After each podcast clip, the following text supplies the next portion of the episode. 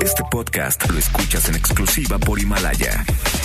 Si aún no lo haces, descarga la app para que no te pierdas ningún capítulo. Himalaya.com. MBS Noticias presenta Una forma distinta del periodismo de actualidad. donde las claves son informar, cuestionar y entretener. Vaya que hay temas para ponerlos sobre la mesa. Manuel López San Martín en Mesa para Todos. Lunes, lunes 2 de marzo, la hora en punto arranca movida, muy movida la semana, movida la tarde, hay mucha información. Soy Manuel López San Martín, acaban de estar como todos los días, como todas las tardes, todas las voces, todas en esta mesa para todos.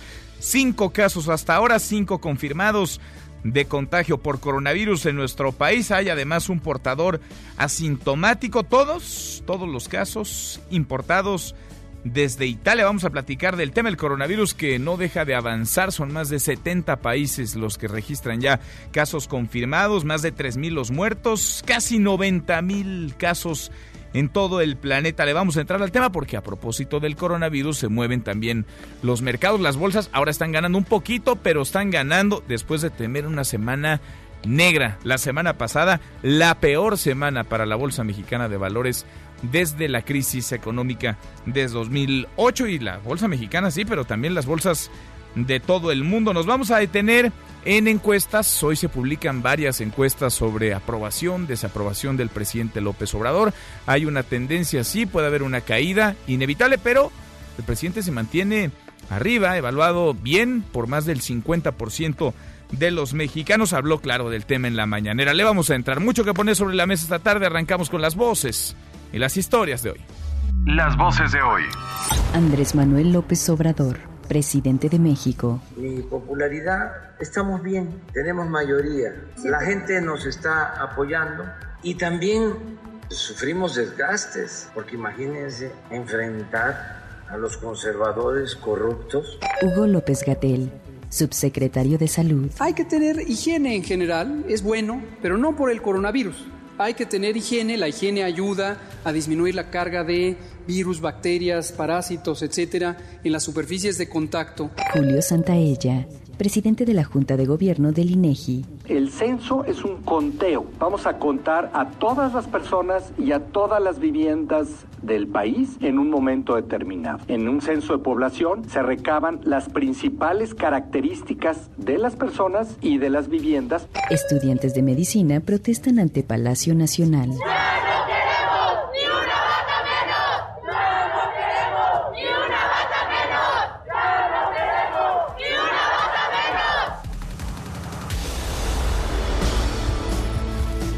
Son las voces de quienes hacen la noticia, los temas que están sobre la mesa y estas, las imperdibles. De hoy le entramos a la información. Hasta el momento, cinco casos confirmados de coronavirus en México y hay un portador asintomático, todos importados de Italia. Tres hombres que asistieron a un congreso en Bérgamo y dos mujeres compañeras de piso que estudiaban en Milán. Hay 11 casos sospechosos y 60 ya descartados. A nivel mundial van 3.048 muertos y 80.254 casos en 70 países. Bueno, y debido al coronavirus, la economía del mundo solo crecería 2.4%. Sería la cifra más baja desde 2009. México avanzaría únicamente 0.7%. Esto de acuerdo a una estimación actualizada de la Organización para la Cooperación y el Desarrollo Económico, la OCDE, pide a los gobiernos y a los bancos centrales evitar un deterioro mayor. Afortunadamente, los mercados del mundo hoy se recuperan poquito pero se recuperan tras una semana negra, una semana de caídas consecutivas por el coronavirus. El Dow Jones, el índice Standard Poor's y el Nasdaq suben más del 2% en los Estados Unidos. La Bolsa Mexicana de Valores opera en territorio positivo, está ganando 1.82%. Y a pesar de que el dólar está cerca de los 20 pesos, hoy el presidente López Obrador asegura que el peso se mantiene por tachón. Escúchalo. En cuanto a México, siento que no vamos a tener problemas mayores. Ese es eh, mi pronóstico. Los conservadores, ¿no? Que quisieran que nos fuera mal, van a decir que está mal mi pronóstico, ¿no? Y de que vamos a, a tener crisis económica y financiera. Yo digo no. está bien nuestra economía, tenemos finanzas públicas sanas y está fuerte nuestra moneda. Bueno, el peso por las nubes, la aprobación del presidente López Obrador cayendo, varias encuestas hoy se publican, varias encuestas a 15 meses de que el presidente López Obrador asumiera el gobierno, Reforma lo ubica en 59% de aprobación, cayó, sigue siendo alta, pero cayó, Mitowski le registra 55.8%, venía del 67.1%, es el máximo que ha tenido en popularidad Andrés Manuel López Obrador, Buendía y Laredo venía de 85% en febrero del año pasado, ahora registra 62%, y Demotecnia de las Heras le da 62% de aprobación desde un 80% que alcanzó en sus primeros 100 días de gobierno. Y el presidente habló del tema de las encuestas y de su popularidad. Esto dijo. El día que el pueblo no me quiera, ese día voy a llorar y me voy a ir a Palenque, Chiapas. ¿eh? Así, así, de claro. No voy a estar como hay algunos presidentes que tienen el 10, el 15% de aprobación, el 20% en sus países y ahí están. ¿Cómo va uno a gobernar así si no tiene uno respaldo de los ciudadanos? Bueno, eso hoy en el Palacio Nacional. El fin de semana, particularmente ayer, durante un mitin en su natal Macuspán, en Tabasco, el presidente enfrentó reclamos. También le tocó escuchar abucheos al gobernador Adán Augusto López y al presidente municipal Roberto Villalpando. Esto es parte de lo que se vivió, de lo que sucedió ayer. Muy cerca Miren, ahí está, ahí están los gritos. ¿Qué ganamos con eso? ¿Van a seguir gritándole al presidente municipal? Pues yo no estoy de acuerdo. No voy a hablar, ya saben que yo soy terco. Hasta que escuche. Ya no voy a poder seguir hablando porque así no se puede. No quiero politiquería, no quiero grilla. Bueno, eso ayer en Macuspán, en Tabasco, y del tema habló el presidente López Obrador, así se refirió al asunto en la mañana. Ayer lo que dije es que hay que separar la grilla, la politiquería, de la transformación de México. Son dos cosas distintas. Y es muy latoso el que muchos estén anclados en la politiquería, que se hayan quedado en el almanaque, en las prácticas del antiguo régimen. Bueno, y de acuerdo con datos del secretario ejecutivo del Sistema Nacional de Seguridad Pública, en febrero pasado se registraron 2.209 homicidios dolosos en el país, un promedio de 81 personas asesinadas cada día. Es el mes más violento desde junio del año pasado. A propósito de la violencia, cientos de estudiantes del Politécnico y de la UNAM marcharon del hemiciclo a Juárez hacia el Palacio Nacional. Ahí protestaron como parte del movimiento Ni una bata menos, surgido a raíz del asesinato de tres estudiantes de medicina y un chofer de Uber en Puebla hace una semana.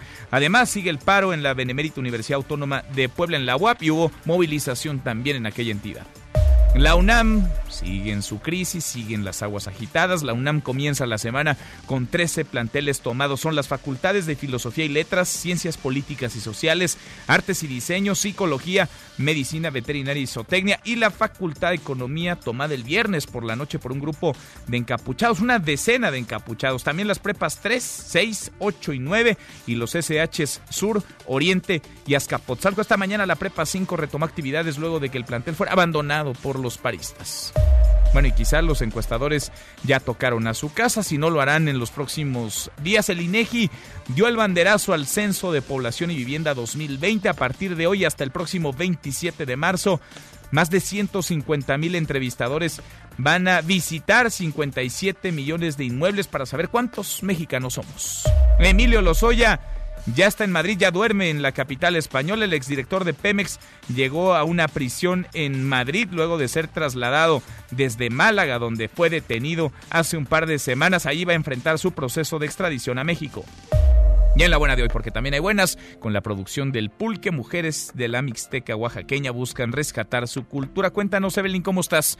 Evelyn Aragón, muy buenas tardes. ¿Qué tal, Manuel? Muy buenas tardes. Te saludo y te comento que decenas de mujeres originarias de Santa María Pasco, ubicada en la Mixteca oaxaqueña, han encontrado en la producción del pulque la mejor forma de preservar sus tradiciones y contribuir en la economía de sus familias. El proyecto que encabezan ha sido nombrado Mujeres Milenarias y es un esfuerzo de las habitantes de la localidad denominada El Almacén, no solo de generar un ingreso, sino también de devolver el sentido de identidad y pertenencia a quienes han migrado, tal y como lo refiere Alejandra Rodríguez Bautista, agricultora y una de las las promotoras de la iniciativa. Estamos impulsando a que los jóvenes, que los hijos de nosotros a motivarlos para que ellos también nos sigan apoyando por esa parte y que cuiden nuestras tierras, ¿no? Y que ellos también no inmigren. En ese sentido refiere que los conocimientos en cuanto a los beneficios del maguey, del cual se obtiene el pulque, se transmiten de generación en generación y desde hace unos meses, pues la iniciativa se ha aliado con proyectos de ecoturismo que permiten a visitantes de diversas partes del mundo acudir a esta comunidad. Hasta aquí el reporte, continuamos en Mesa para Todos.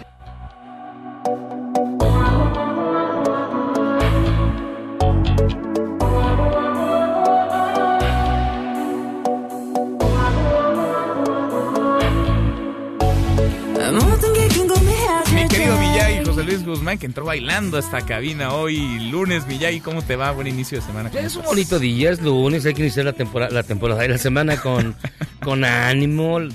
Uno está vivo, uno está bien. Arranca marzo. Qué Arranca marzo. Ahora sí que rápido. A ver, enero se fue muy lento. Febrero a mí se me fue más rápido. Y marzo, a ver qué tal. A ver qué tal nos, a ver qué tal Pero mira, trata marzo. Para iniciar marzo, una canción que una canción de un álbum que apenas salió a la venta el pasado 21 de febrero. Se llama The Map of the Soul, el, mapa del alma, volumen 7, de una agrupación coreana que se llama BTS. ¿Por qué? Te la puse hoy. A ver. No porque yo sea fan del K-pop, sino porque BTS acaba de cancelar sus presentaciones ya en Corea. Ya no van a tener el lanzamiento que esperaban de este. Y con él son ya varias las bandas que han cancelado conciertos en todas partes, comenzando por Green Day, The Folds, este, Exodus y muchos otros que ya no se van a presentar, particularmente en países asiáticos. Es que además Corea es el segundo país con más casos confirmados de coronavirus. Tengo aquí este mapa que se va actualizando de la Johns Hopkins eh, en tiempo real.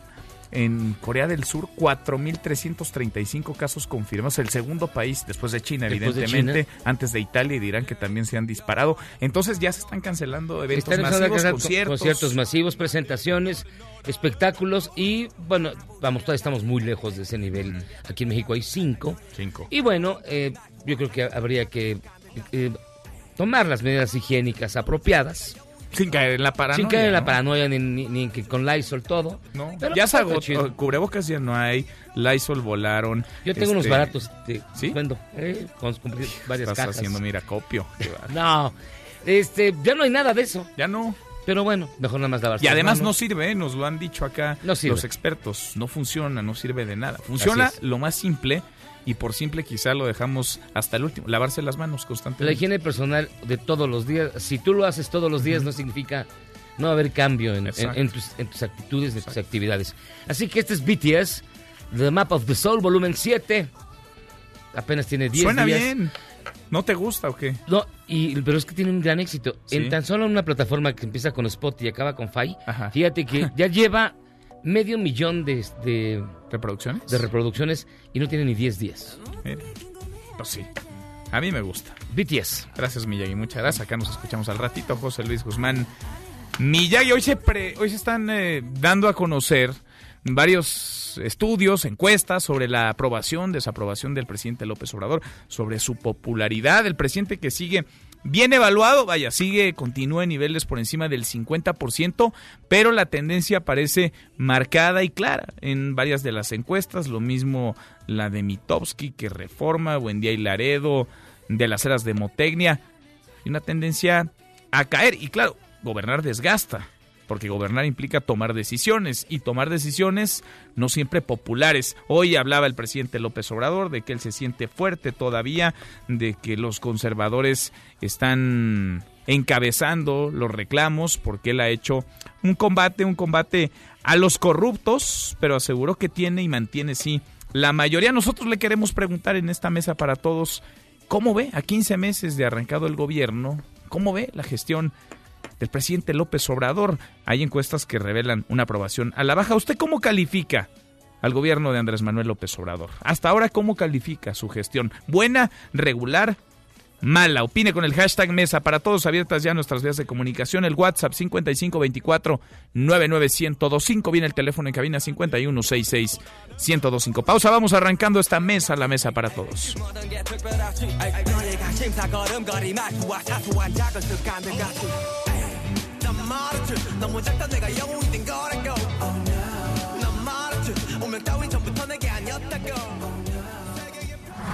No te levantes. Podrías perder tu lugar en la mesa para todos. Con Manuel López San Martín.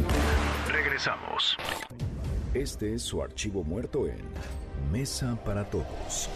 Carl Sagan, físico, astrónomo y divulgador científico, sobre la importancia de cuidar nuestro planeta al momento de celebrarse el lanzamiento de la sonda Pionero 1, la primera con un mensaje para una posible civilización extraterrestre, 2 de marzo 1972. It has been said that astronomy is a humbling and character building experience.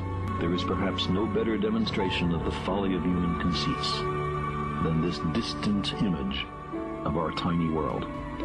To me, it underscores our responsibility to deal more kindly with one another and to preserve and cherish the pale blue dot. Seguimos, volvemos a esta mesa, la mesa para todos. El fin de semana fue algo complicado para el presidente López Obrador. Estuvo en su tierra, estuvo en Tabasco. Lo quieren mucho los tabasqueños. A quienes no necesariamente quieren es a los gobernantes más inmediatos, más cercanos al gobernador, por ejemplo, al alcalde de Macuspana, la tierra de Andrés Manuel López Obrador. Ayer en un acto, en un evento, hubo rechiflas para el alcalde sobre todo, para el presidente municipal. El presidente López Obrador en algún momento amagó con detener su discurso, con irse sin continuar, porque, vaya, los silbidos, las rechiflas, los gritos eran tantos que de plano no se escuchaba. En ese contexto, hoy habló de la popularidad, de su aprobación, porque se publicaron también encuestas, varias encuestas sobre popularidad del presidente. La mañanera de hoy, Rocío, ¿cómo estás? Rocío Méndez, muy buenas tardes. ¿Qué tal, Manuel? Pues sí, ante los reclamos a morenistas en su tierra natal, Macuspana, Tabasco, y estas encuestas que reflejan una baja en sus niveles de aprobación. El presidente Andrés Manuel López Obrador afirmó que la gente aquí en este país aún lo sigue apoyando. Escuchemos mi popularidad, estamos bien, tenemos mayoría, la gente nos está apoyando y también sufrimos desgastes, porque imagínense enfrentar a los conservadores corruptos que no quieren dejar de robar, están molestísimos, no los calienta ni el sol y desquiciados. El primer mandatario insistió que a sus opositores no les gusta que se haya terminado con la condonación de impuestos, que se considere delito grave la facturación falsa, que se haya aprobado la extinción de dominio y tampoco les gusta el instituto para devolverle al pueblo lo robado y que la corrupción ya sea un delito grave. Pero si el pueblo me dice expresó el presidente López Obrador que ya no lo quiere en el mandato, dijo que se va a Palenque, que no hará lo que algunos mandatarios que siguen en el cargo con un 10 o un 15% de aprobación. Vamos a escuchar. Ya se estableció la revocación del mandato y en el 22 yo me voy a someter a la revocación del mandato y se le va a preguntar a la gente, ¿quieres que continúe el presidente o que renuncie? Entonces, ¿qué les digo a los conservadores? Échenle ganas, ahí la llevan, apúrense. Manuel, es el reporte del momento. Gracias, muchas gracias, Rocío. Muy buenas tardes. Buenas tardes. Numeritos, aprobación, desaprobación del presidente. ¿Cómo anda la popularidad de Andrés Manuel López Obrador? Roy Campos, presidente, consulta Mitowski. Roy, ¿cómo te va? Muy bien, Manuel. Qué interesante lo que dice el presidente, ¿verdad? Sí, sí, sí. Oye, oye, para empezar, ¿ahora sí se va a poner bueno el referéndum del 22? Ahora sí. Ya no parece ahora- tan mala idea, ¿verdad? Para todos, para los No, opositores, no. ni para él tampoco. Exactamente, porque ahora sí parece que hay pelea. Fíjate nada más el presidente. Ya canta como logro decir somos mayoría. Sí. Es decir, ya, ya arriba del 50 ya es logro.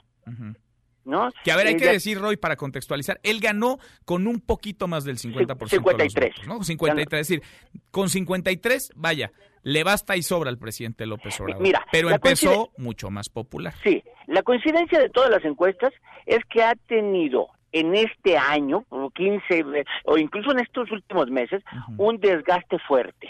¿No? Eh, yo, por ejemplo, te diría, el punto máximo de mi aprobación lo logró en marzo con un 58 y el mínimo lo tiene hoy con 54. Son 14 puntos en de este, caída. En, en- en lo que va de gobierno?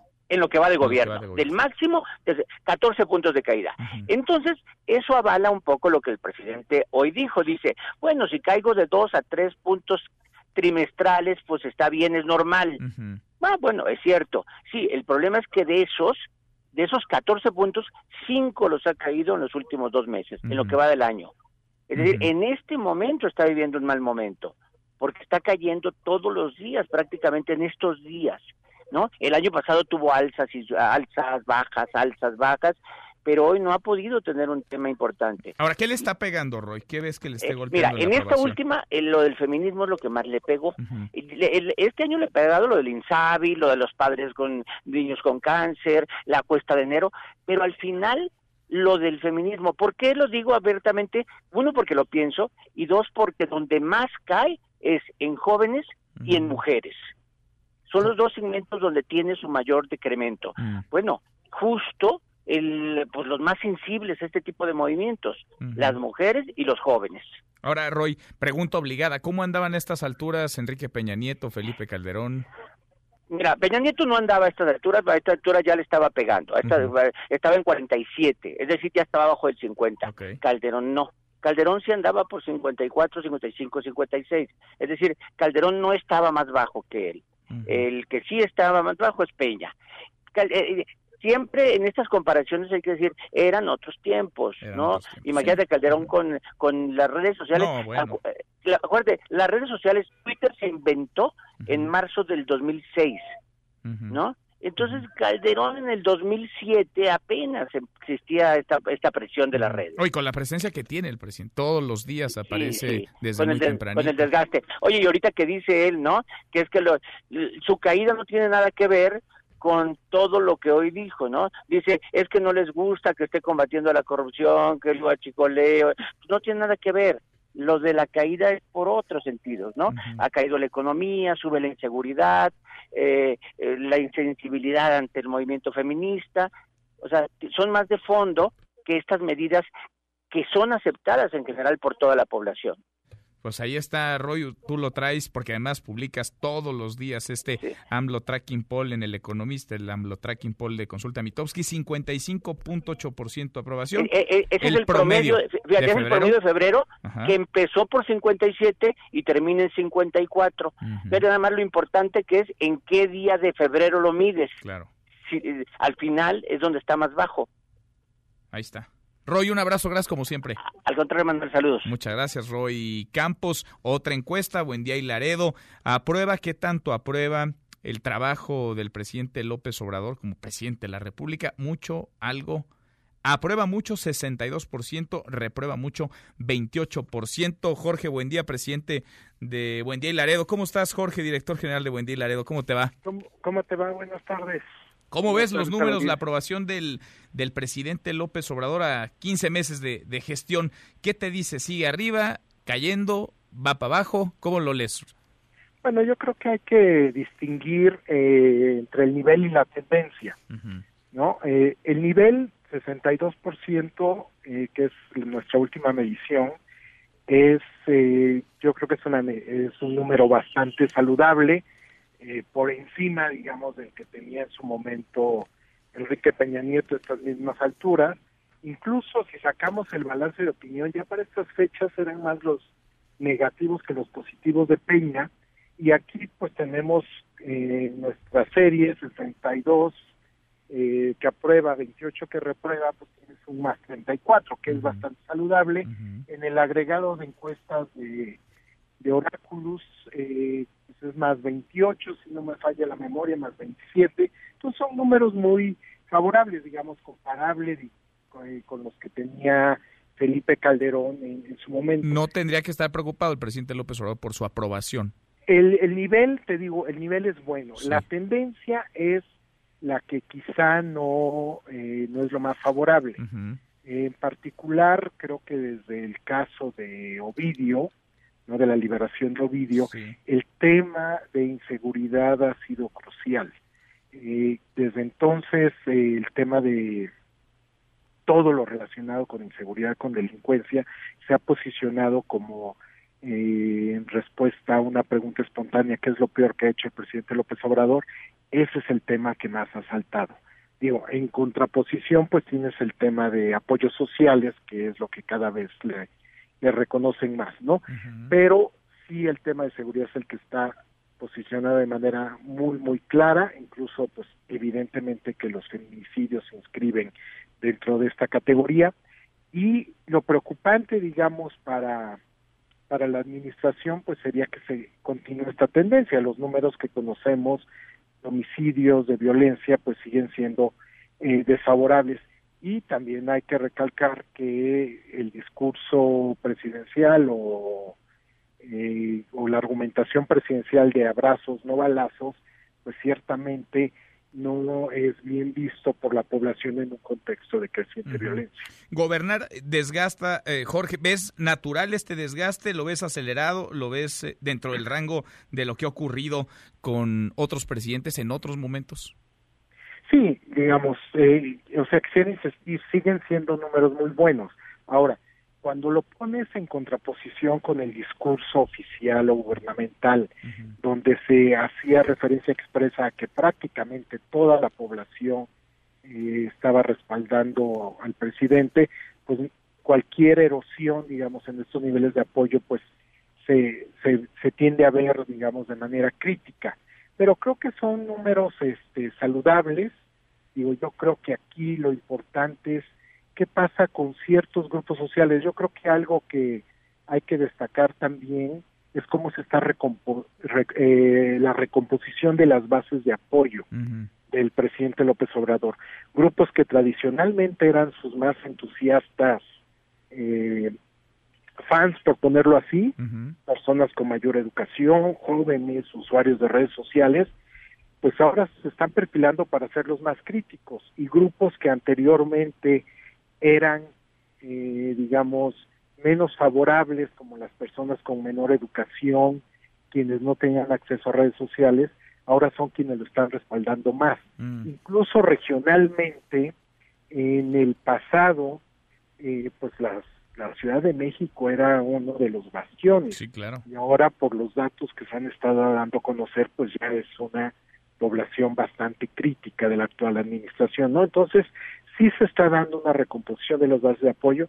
Quizá lo, lo preocupante para la administración sería de que pareciera que los grupos más críticos son lo que podríamos llamar los sectores más educados, jóvenes, usuarios de redes sociales, y los más favorables son pues, los que tradicionalmente eran la base del PRI, ¿no? La gente con menor educación, de mayor edad, y que no tienen acceso a redes. Interesante, muy interesante. Jorge, te agradezco como siempre. Eh, a tus órdenes. Gracias, muy buenas tardes. Jorge Buendía, el director de Buendía y Laredo. Platicamos antes con Roy Campos de Consulta Mitowski. Dos encuestas, una tercera, la de reforma hoy. Cae aprobación, 59% aprueba, 35% de los encuestados desaprueba al presidente López Obrador. Lorena Becerra es la subdirectora de datología del periódico Reforma y le agradezco mucho que esté en la línea. Lorena, ¿cómo estás?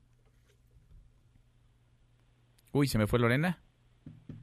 No está Lorena Becerra. Voy a retomar la comunicación con ella. Reforma publica estos números, una tendencia, una inercia a la baja. El presidente López Obrador tenía en marzo del año pasado 78% de aprobación en esta misma encuesta, ahora registra 59%, 18 de desaprobación, ahora registra 35%, es su punto más bajo en aprobación, su más alto en desaprobación. Hay que leer todas las encuestas, por eso hacemos este ejercicio de conversar con los encuestadores, porque una, pues quizá nos dé un sesgo, los encuestadores no gozan de la mayor fama, pero si leemos el agregado de todas las encuestas podemos tener mayor claridad y mayor certeza de dónde anda la popularidad del presidente López Obrador. Antes de retomar con Lorena Becerra, saludo en la línea telefónica a Rodrigo Galván de las Heras, el director general de De las Heras de Motecnia. Otros numeritos, otra encuesta. Rodrigo, ¿cómo te va? ¿Cómo estás, Manuel? Buenas tardes. Bien, muy bien. Traen al presidente López Obrador en una aprobación del 62%, pero cayendo, y una desaprobación de 29%, pero subiendo. Correcto, sí, se acercan el rojo y el, y el azul. ¿Qué te dicen estos números, Rodrigo, a 15 meses de iniciado el gobierno? Bueno, pues mira, me dicen dos cosas prácticamente. La primera es que estamos en el punto más bajo desde que la encuesta puede ser este, buena, puede ser mala, una técnica u otra, pero se compara con sí mismo. Con el mismo método, que 18 puntos en 15 meses. Eso está. La que me dice que no es una cuestión Uy, se, se, escucha muy mal. Déjame restablecer la comunicación contigo, Rodrigo. Estoy platicando con Rodrigo Galván, el director general de, de las eras de Motecnia, a propósito de estos números. Se van acercando, no se cruzan, no están todavía cerca de cruzarse, pero sí se van aproximando estas dos variantes, estas dos líneas, la aprobación y la desaprobación del presidente López Obrador. Rodrigo, te seguimos escuchando.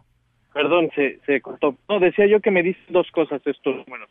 La primera es que es el punto más bajo desde que empezó eh, en el mismo método que es mi encuesta, son 18 puntos.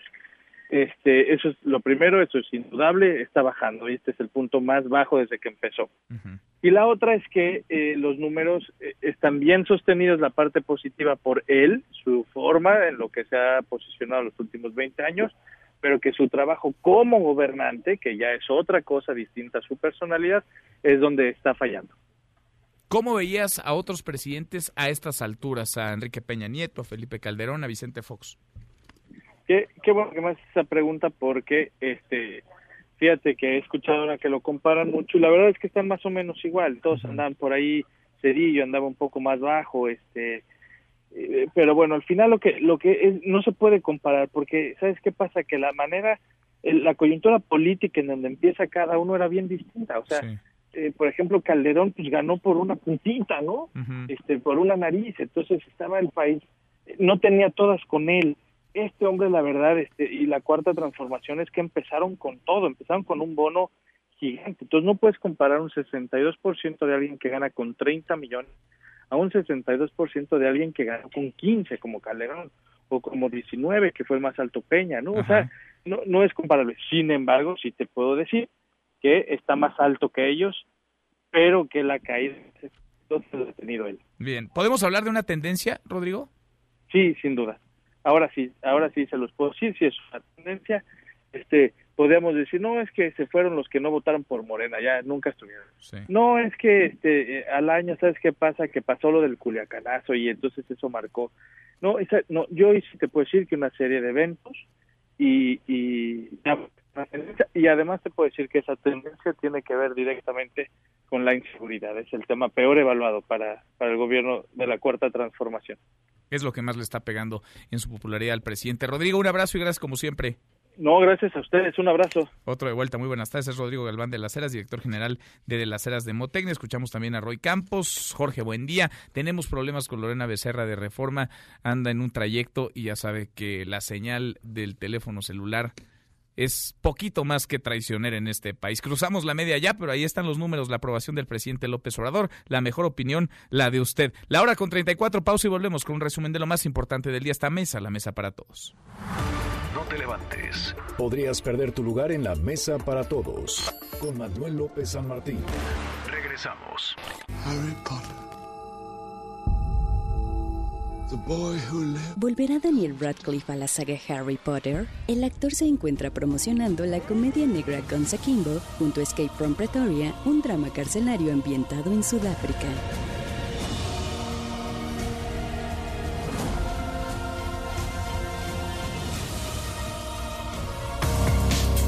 Seguimos, volvemos a esta mesa, la mesa para todos, cruzamos la media ya a la hora con 35, vamos con un resumen de lo más importante del día. Resumen nacional. Confirmado, llegó ya. Quién sabe dónde se lo llevaron a pasear, pero ya llegó Emilio Lozoya, exdirector general de Pemex. Fue trasladado este lunes al centro penitenciario 4 en Madrid. Está situado a 25 kilómetros de la capital española. Fuentes de la Secretaría General de Instituciones Penitenciarias Española aseguran que Lozoya no va a coincidir en la cárcel con Alonso Ancir, el expresidente de Altos Hornos de México, que se encuentra recluido en la cárcel de Soto del Real y que estaría por lo menos ligado en un caso, vaya, judicialmente, jurídicamente, quizá más allá, pero por lo menos judicialmente con el propio Emilio Lozoya. Lozoya que en esta cárcel seguirá su proceso de extradición. En Nuevo León, 129 reos considerados de alta peligrosidad fueron trasladados de los cerezos 1 y 2 de Apodaca, Cerezo de Cadereyta y el reclusorio femenil a otros centros penitenciarios, centros penitenciarios federales del país. Datos proporcionados por la Fuerza Civil señalan que las mujeres fueron llevadas al Centro Federal Femenil de Morelos y los hombres al reclusorio de Tepic en Nayarit y de Hermosillo en Sonora. En Tabasco, ¿qué caso este? Eh? Una persona murió y 16 más están graves. Recibieron un medicamento contaminado en un hospital de Pemex. Cuéntanos, Víctor, ¿cómo estás? Víctor Esquivel, buenas tardes. Buenas tardes, Manuel. La aplicación de un medicamento contaminado que le fue suministrado a pacientes en el hospital de Pemex en Villahermosa, Tabasco, durante el proceso de hemodiálisis provocó la muerte de una persona y la hospitalización de 25 más, de un total de 67 afectados. La denuncia de familiares de pacientes a través de redes sociales obligó a Pemex a emitir un comunicado en el que admitía el fallecimiento de uno de los pacientes y reportaba 16 más hospitalizados a causa del fármaco conocido como heparina sódica infectado con una bacteria. No obstante, la empresa productiva del Estado emitió un segundo comunicado actualizando el corte de personas afectadas, señalando que son en total 41 personas en supervisión de forma ambulatoria, 25 personas hospitalizadas, 17 de ellas en el área general y 6 en terapia intensiva, así como un paciente fallecido el 20 29 de febrero de este mismo año. No obstante, sin revelar el nombre del proveedor, Pemex refiere que los fármacos fueron retirados por la Secretaría de Salud y se iniciaron las investigaciones pertinentes para dar con o con los responsables de esta lamentable noticia. Hasta aquí el reporte desde Tabasco. Continuamos en Mesa para Todos. Bueno, gracias, muchas gracias. Víctor, el coronavirus, el coronavirus no deja de avanzar, no deja de generar contagios por el mundo. Se extendió ya a 70 países, ha infectado hasta ahora casi 90 mil personas, son 89 mil 253 los casos confirmados, ha dejado 3.048 muertos. Un dato, hay nueve veces más casos nuevos de coronavirus hoy fuera de China que dentro de China. Es decir, ya el brote se extendió más allá del gigante asiático, más allá del propio continente asiático. El coronavirus está en todos lados. La buena, lo alentador es que hasta el momento se reporta un total de contagios recuperados en 45.393 personas. Y en México son cinco los casos confirmados de COVID-19, a decir de las autoridades del gobierno federal, las autoridades de salud. Todos son casos importados, se han descartado por el momento contagios dentro de nuestro país. También se informa que hay un caso más, sería el sexto, que se considera portador, pero está asintomático. Bueno, y vamos a ver cómo van las cosas en donde hay casos confirmados de contagios. Camelia Muñoz el fin de semana se confirmó un caso en Saltillo, en Coahuila. Cuéntanos lo último, Camelia Muñoz. Muy buenas tardes. Gracias Luis. El gobierno de Coahuila estableció el protocolo de atención para atender los casos de coronavirus y las acciones de prevención que se difundirán, afirmó el gobernador Miguel Ángel Riquelme Solís al encabezar una reunión con el sector público y privado de la salud luego de la confirmación que el fin de semana se tuvo de un caso en una mujer que estuvo en Italia y la cual se encuentra aislada en su domicilio y su familia en cuarentena, el gobernador dijo que el gobierno estatal cuenta con material de protección para el personal médico y el cual compartirán con las instituciones públicas y privadas. Este protocolo que el doctor Bernal impuso dentro de todo el sector salud, en la parte privada y pública de salud en Coahuila, creo que es algo que nos va a ayudar a que toda la población esté tranquila. En las oficinas de gobierno, en estos momentos hay gel antibacterial y hay este, algo de cubrebocas para quienes tienen más contacto con las personas. El protocolo consiste en restringir los accesos y visitas, establecer filtros del ingreso del paciente, tener un área exclusiva para revisión de pacientes con síntomas respiratorios, entre otros. Ahora vamos a Jalisco con Fátima. Tengo un problema con nuestros enlaces, con nuestros compañeros. Íbamos a platicarle el panorama del coronavirus en nuestro país. A ver, hagamos un corte de caja. Hay dos casos confirmados en la Ciudad de México, un caso confirmado en Chiapas, el de un joven de 18 años, otro más en el estado de Coahuila y uno más en Sinaloa. Son cinco los casos hasta ahora de coronavirus confirmados en México. Insisto, habría un sexto, pero esto, de acuerdo con datos de la Secretaría de Salud, se reporta como asintomático. Pausa y volvemos hasta aquí el resumen con lo más importante del día. Esta mesa, la mesa para todos. Información para el nuevo milenio. Mesa para todos con Manuel López San Martín. Regresamos. Ven en la sociedad engrane de la justicia tras acción en redes sociales. Activistas y especialistas coinciden en el papel fundamental que ha tenido la presión civil en casos como el de Fátima, pero señalan que la autoridad no puede reemplazarse. Los numeritos del día. Citlali, Citlali Sáenz, qué gusto saludarte. ¿Cómo estás? Hola Manuel, buenas tardes a ti, buenas tardes también a nuestros amigos del auditorio pues intentan recuperar un poco de terreno los principales indicadores después de la mala semana que tuvieron la semana pasada por esta incertidumbre del coronavirus y su efecto en la economía. El Dow Jones Industrial gana 2.87% en este lunes, la primera jornada de la semana. El Nasdaq está arriba 2.73% y el S&P BMW de la Bolsa Mexicana de Valores gana 1.78%, se ubica ya en 42.076.40 unidades. En el mercado cambiario el dólar en ventanilla bancaria se compra en 18 pesos con 97 centavos, ya se vende en 19 pesos con 79 centavos, el euro se compra en 21 pesos cerrados y se vende en 21 pesos con 85 centavos. Manuel, mi reporte al auditorio. Gracias. Que sea una mejor semana, ¿no? Que la pasada para los mercados Itlali. Pues sí, vamos a estar monitoreando a ver si se pueden recuperar. Porque la pasada sí estuvo para llorar lo que le sigue. Gracias, muchas gracias, Itlali. Buenas tardes. Buenas tardes. Economía y finanzas con Eduardo Torreblanca. Lalo, qué gusto saludarte, ¿cómo estás? Igualmente, Manuel, me da mucho gusto saludarte y poder saludar al público. También los mercados se contagian de coronavirus, Lalo. Sí, cunde el pánico y la verdad es que sabíamos que nos iba a llegar, ¿no? Era imposible que México se hubiera visto al margen de ese problema de salud internacional. Nos va a impactar con la fuerza que significa el tener tratos con la segunda economía del mundo en orden de 80 mil millones de dólares. Se habla de este asunto porque es una parte de proveeduría muy importante para la industria aeronáutica, informática, electrónica y automotriz porque ya vimos que el simple hecho de que lleguen tarde las mercancías que aquí se van a ensamblar significa una consecuencia que tendrá que pagar eh, eh, una parte de la proveeduría, una parte de la cadena productiva y porque, bueno, en el 2019 China representaba eh, o representó el 30% del crecimiento del PIB mundial contra el 11% que la impulsó la economía de Estados Unidos y en el SARS en el 2003 China representaba el 5% de la economía mundial, hoy representa el 17%. Entonces tendremos las consecuencias del ajuste en el crecimiento mundial derivado de la presencia de China, aletargamiento del, del comercio internacional, más aparte lo que nos va a significar el hecho de enfrentar pues eh, las medidas para tratar de que eso se expanda.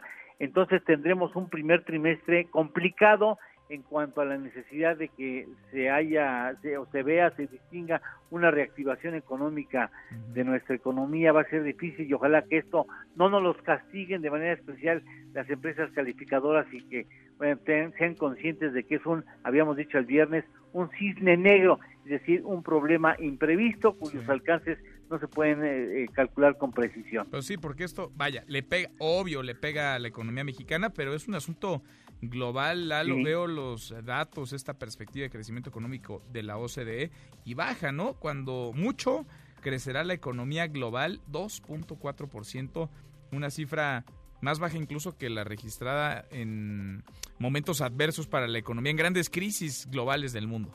Sí, así, así es correcto.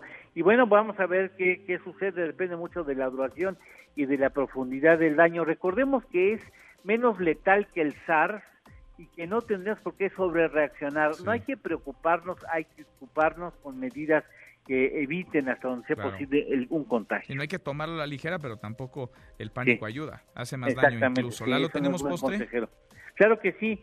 Hablando de China, tiene el 6.3% de la masa terrestre y sobre su territorio se está plantando el 30% de la nueva vegetación en la tierra para que veas la vocación también China reacciona rápidamente a los retos ecológicos, muchos pendientes por hacer, pero evidentemente tiene las pilas bien puestas. ¿eh? Y le ponen velocidad. Gracias, Lalo.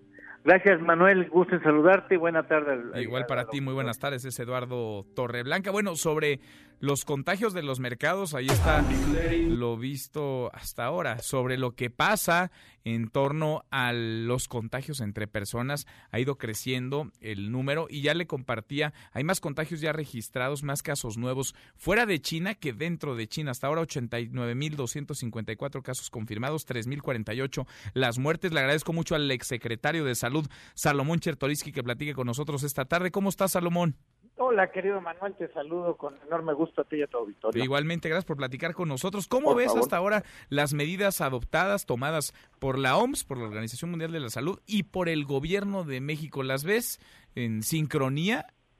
Sí, mira, en general debo decirte, y, la Organización Mundial de la Salud ha, estado actuando eh, bajo a protocolos este, es decir, este, los, los, los, comités de emergencia se reúnen, y hay una suma de criterios que se dan para hacer las diferentes declaraciones.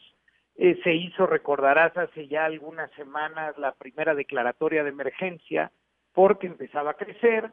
Eh, muy probablemente, eh, Manuel, en, los próximos días este, se hará la declaratoria de pandemia, porque, pues bueno, que es una pandemia, una enfermedad nueva que circula en amplios en amplios espacios de la geografía del planeta, este, ya está el día de hoy en 70 países, entonces se ha ido actuando bajo protocolo, no solo ello, con todo lo que se concentró en China y en específico en, en la provincia de Hubei, el trabajo que hicieron los investigadores de la Organización Mundial de la Salud el paper que, eh, que hicieron al ir a territorio a investigar con corte hasta el 11 de febrero, pues nos da muchísima información, Manuel, eh, eh, de cómo se comporta, de a quién afecta, de cómo están las tasas de letalidad.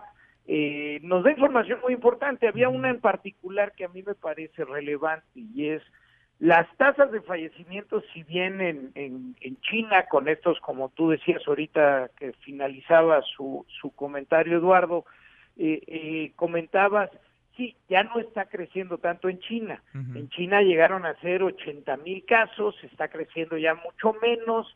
Eh, eh, el, el, ahora sí que el pico de China ya se, ya, a ese ya se llegó, y estamos en la parte de bajada. O sea, se estabilizó el número de contagios ahí. Sí, y lo que es muy interesante, Manuel, la tasa de, de, letalidad en China llegó hasta el 3.8%, es decir, casi 4 de cada 100 que se contagiaron.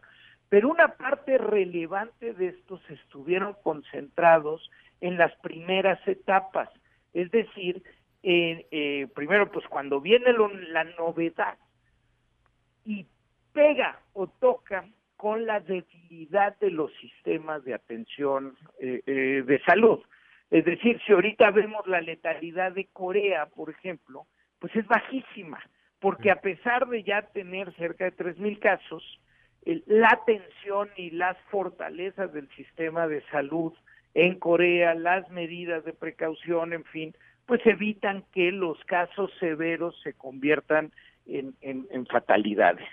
Eh, el gobierno mexicano, eh, la Secretaría de Salud ha, estado actuando también, este, creo yo, de acuerdo a protocolos. Eh, las conferencias este, que he escuchado del subsecretario López Gatel son informativas, son claras. creo que hace muy bien en informar en hacer el llamado a la tranquilidad y en informarnos sobre las medidas que tenemos que ir tomando los mexicanos este, en este momento. Que son las más elementales, ¿no? Y por elementales a veces las dejamos de lado porque pues lavarse las manos es hasta donde entendemos una de las medidas más efectivas, más allá de quienes han ido a comprar cubrebocas, que por cierto ya no hay, o Lice o otro tipo de productos, pues que sirven de muy, de muy poco. Ahora, eh, Salomón decía el propio subsecretario que no es necesario, ayer se lo preguntaban, que no es necesario una bolsa tan grande como la que planteaba Mario Delgado, el coordinador de Morena, de miles de millones de pesos para hacer frente a lo inevitable, a el escenario en el que nos encontramos ya, el coronavirus llegó a México. Tú en términos del el dinero y de la eh, infraestructura hospitalaria que tenemos para hacer frente no al momento actual, sino a lo que podría venir en las próximas semanas o meses. ¿Qué piensas? ¿Cómo lo ves?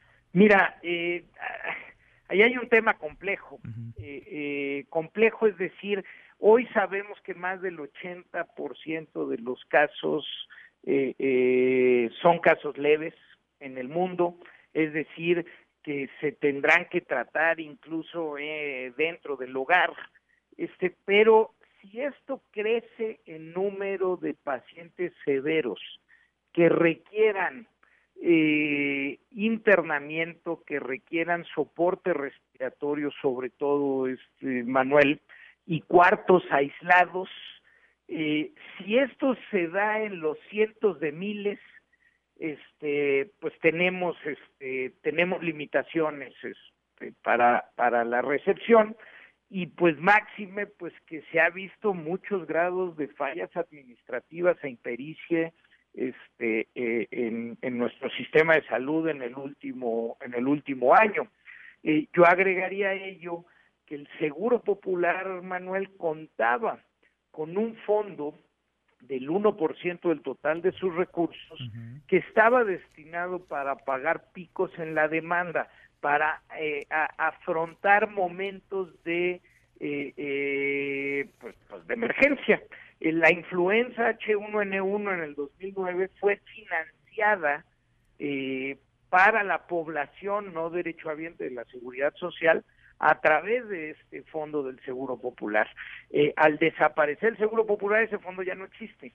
Entonces, pues seguramente el gobierno sí tendrá que plantear con claridad de dónde y cómo eh, se van a poner los recursos necesarios. Pero sí se necesita dinero, sí se va a necesitar eh, eh, dinero. Mira, yo creo que, que tenemos que ir previendo que se puede necesitar, pero decir cuánto es una cosa compleja. Por eso había un fondo explícitamente creado, que estaba ahí, que no necesitabas ir a, a, encontrar dinero a ver de dónde, sino que ya existía un fondo y se iba solicitando ese fondo de acuerdo a las eh, eh, necesidades.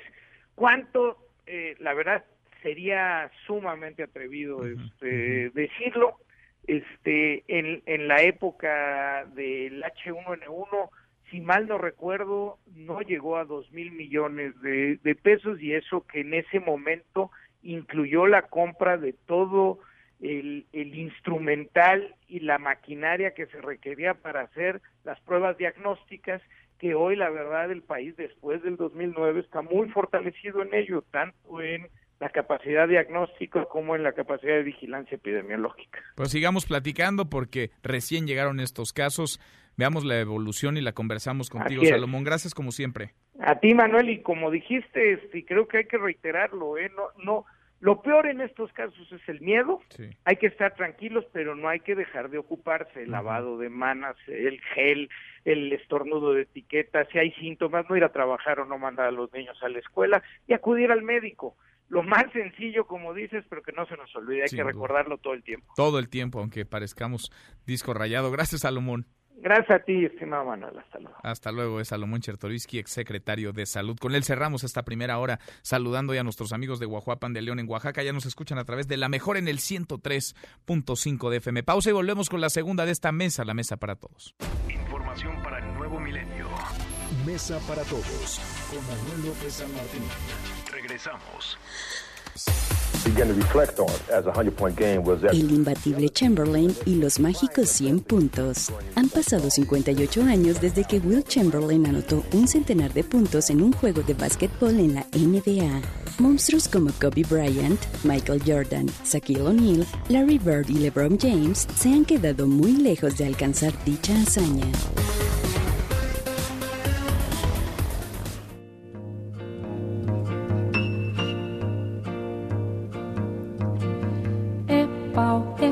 Pedra é o fim do caminho, é o resto de toco, é um pouco sozinho, é um caco de vidro, é a vida, é o sol, é a noite, é a morte, é o laço, é o anzol, é peroba do campo, é o nó da madeira, é o matita pereira, é madeira de vento, é um mistério profundo, é o queira ou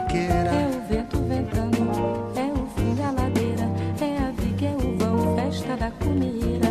É a chuva chovendo, é conversa ribeira das águas de março, é o fim da canseira, É o pé, é o chão, é a mastradeira, passarinho na mão. pedra de atirar. Arrancamos esta segunda hora, gracias que nos acompaña a la hora con tres minutos. Soy Manuel López San Martín, revisamos las redes, es un lunes este intenso, movido, lleno de información de las redes, esta mesa, la mesa para todos.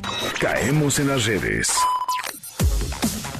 Bueno, se mueve el hashtag COVID-19 y también el hashtag coronavirus que ya se ha convertido pues en una tradición y ahí está la cumbia del coronavirus que también es tradición ya por lo menos a esta hora y en esta mesa para todos. Son ya 89.253 casos de contagio de coronavirus en todo el mundo. Más de 3.000 los muertos, 3.048 muertos que ha dejado el virus en por lo menos 70 países. En México hay 5 casos confirmados dos en la Ciudad de México, uno en el estado de Sinaloa, uno más en Coahuila y otro en Chiapas. Todos habrían llegado de Italia, todos son importados. Hasta ahora se descartan contagios dentro del territorio nacional y la economía del mundo está contagiada también por el coronavirus. Ya la Organización para la Cooperación y el Desarrollo Económico, la OCDE, ha bajado su proyección de crecimiento para el mundo entero este 2020. Hashtag, se mueven varias encuestas, más que un hashtag se están moviendo varias encuestas en redes a propósito de la aprobación y desaprobación del presidente López Obrador. Vaya, la constante, la tendencia en todas es que la aprobación del presidente está cayendo. Sigue alta, sigue por encima del 50%, que ya hubiera querido Enrique Peña Nieto o incluso Felipe Calderón, Vicente Fox. El asunto es que pues el presidente López Obrador arrancó muy arriba, arrancó en niveles de 70% y ahora está en 50 bajos o en 50 altos si quiere considerar algunas de las encuestas que lo traen con rangos más elevados de popularidad. Platicábamos en esta mesa para todos con varios encuestadores. Nos decía si podemos hablar de tendencia ya, una tendencia a la baja. Es muy notorio cuál es el tema que más le está pegando al presidente López Obrador. Es el de la inseguridad y particularmente dos grupos están, digamos, castigando la popularidad del presidente. Los jóvenes, víctimas en buena medida de la inseguridad, y las mujeres con todo el asunto de la violencia de género, de los feminicidios, que es una realidad y es una realidad que el gobierno no ha podido detener, no ha logrado frenar y tampoco en el discurso contrarrestar. Se mueve además el hashtag avión presidencial y es que es tendencia porque en teoría desde ayer se tendrían que haber comenzado a distribuir los cachitos para la rifa del avión donde el premio pues no es el avión sino una bolsa de dos mil millones de pesos. Se supone que o eso nos habían anunciado, los cachitos se empezaban a vender ayer. Usted ya los vio, ya se los ofrecieron. ¿Estarán o no están circulando? Porque hay sobre el tema pues muy poca claridad. El sorteo en teoría se va a llevar a cabo el 15 de septiembre. Los niños gritones estarán a cargo de sacar los números ganadores. La bolsa se repartiría entre 100 posibles ganadores y ganadoras de a 20 millones de pesos por cachito ganador. Pero pues no hay certeza de si se está o no vendiendo ya el boleto de lotería para esta rifa, la del avión presidencial, donde el premio no es el avión. Hashtag ni una bata menos los estudiantes de medicina de la UAP, acompañados por estudiantes de la UNAM y el Politécnico, salieron a las calles, se manifestaron esta mañana fuera del Palacio Nacional, exigen mayor seguridad y justicia para los alumnos pues eh, del país. Esto a raíz del asesinato de tres estudiantes de medicina y el chofer de Uber asesinados en Puebla hace una semana en Huejotzingo, Puebla. Hay detenidos ya, pero el caso está lejos, todavía muy lejos de esclarecerse. Y por último, bueno, siguen siguen las reacciones en torno al clásico de clásicos del fútbol mundial. Real Madrid frente al Barcelona. De eso y más platicamos con Nicolás Romay. Todo nervio y corazón. Veteranos y noveles, veteranos y noveles, miran siempre sus laureles. Deportes. Querido Nico, qué gusto saludarte. ¿Cómo estás? Qué mal te tratas. eh? Estás del otro lado del charco, estás en España y justamente sobre el Real Madrid y el Barcelona. Juegazo el fin de semana. No tienes lo último, Nico. ¿Cómo estás? ¿Cómo estás, Manuel? Me da muchísimo gusto saludarte a ti y a toda la audiencia de mesa para todos que nos acompaña. Es el clásico de España, pero es el clásico del mundo. Lo que representa el Real Madrid contra Barcelona es increíble. Personas de todas partes del mundo se dan cita en Madrid o en Barcelona, dependiendo del partido, para ver el encuentro. Y el de ayer fue especial porque el Real Madrid necesitaba ganar sí o sí y así fue, ¿no? Con gol de Vinicius de Mariano termina ganando 2 por 0 y el Real Madrid es líder en España, un punto de diferencia con el Barcelona, un muy buen resultado para el conjunto de Zinedine Zidane y esto alimenta el ánimo de cara al partido de vuelta contra el Manchester City donde necesita remontar. Por cierto, eh, Manuel, que estuvo presente Cristiano Ronaldo. Cristiano Ronaldo vino, aprovechó que se suspendió el partido de la Juventus por el coronavirus en Italia y vino a Madrid, estuvo presente en el estadio y estuvo apoyando al Real Madrid. Puede ser una simple casualidad o de alguna manera está intentando pues trazar el camino de regreso a casa, ¿no? Porque vino, se vio, festejó, en fin, son mensajitos, ¿no? Pues son mensajitos que pueden ser simple casualidad o no, dependiendo, ¿no? Pero bueno, es lo que pasa en España con el clásico Real Madrid contra Barcelona, que gana el Real Madrid 2 por 0. 2-0. Pero hay más fútbol, Nico. A ver, la Liga MX, que es lo que tenemos de este lado. ¿Cómo la viste? Revisemos la jornada del fútbol mexicano, una jornada espectacular, hay que decirlo, desde el día viernes Juárez le gana 3 por 0 a San Luis, Toluca 2 por 0 a Monterrey, Cruz Azul 4 por 2 a Morelia, Puebla 1 por 0 a Tijuana, empata Pachuca y Querétaro 1 por 1, Necaxa le gana 3 por 0 al América, Tigres 3 por 0 a Pumas y el día de ayer domingo Chivas 2 por 0 a León y Santos 1 por 0 al Atlas. Ojo, eh, porque Chivas regresa a zona de liguilla, es lo que pasa en el fútbol mexicano. Ya, se metieron las chivas otra vez, muy a tu pesar, Nico. Oye, y el tenis terminó y terminó muy bien el abierto en Acapulco, Nico. Ganó Nadal.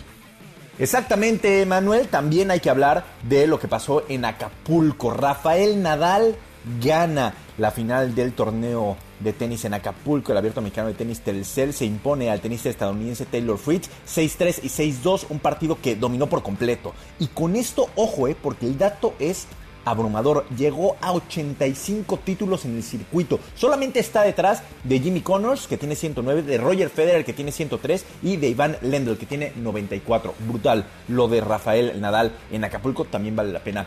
también vale la pena mencionar. Y, y, un lujo verlo, ¿no? Y que esté acá. Le va bien, le gusta además venir. Nico, te mando un abrazo y a las 3 los escuchamos. Exactamente, Manuel, los esperamos 3 de la tarde, marca claro por MBS Radio. Te mando un fuerte abrazo, saludos. Igual para ti, saludos hasta allá, hasta España. Nicolás Romay con los deportes. Pausa antes una vuelta por el mundo de la mano de mi tocayo Manuel Marín y volvemos. Hay más en esta mesa, la mesa para todos. Internacional. Joe Biden, el ex vicepresidente de Estados Unidos, quien fue tema central en el juicio político contra el presidente Donald Trump, retoma fuerzas en las elecciones primarias del Partido Demócrata. Biden ganó los caucus de este fin de semana en Carolina del Sur y se posiciona a cuatro delegados de empatar con el polémico candidato de izquierda Bernie Sanders. Todo se definirá este martes cuando ambos se enfrenten en las elecciones primarias de California, el estado más importante para el Partido Demócrata. Turquía abre sus fronteras a miles de migrantes que huyen de la guerra en Siria. Los refugiados han iniciado su camino hacia Grecia, de donde pretenden viajar a los países europeos, donde las alertas ya se han encendido ante el miedo de que grupos terroristas aprovechen esta situación. No te levantes. Podrías perder tu lugar en la mesa para todos. Con Manuel López San Martín. Regresamos. El 2 de marzo de 1977 nace el cantante, compositor y guitarrista británico Chris Martin, integrante del grupo Coldplay, conocido por su activismo en campañas en favor del comercio justo, así como en contra de la pobreza y el hambre en el mundo.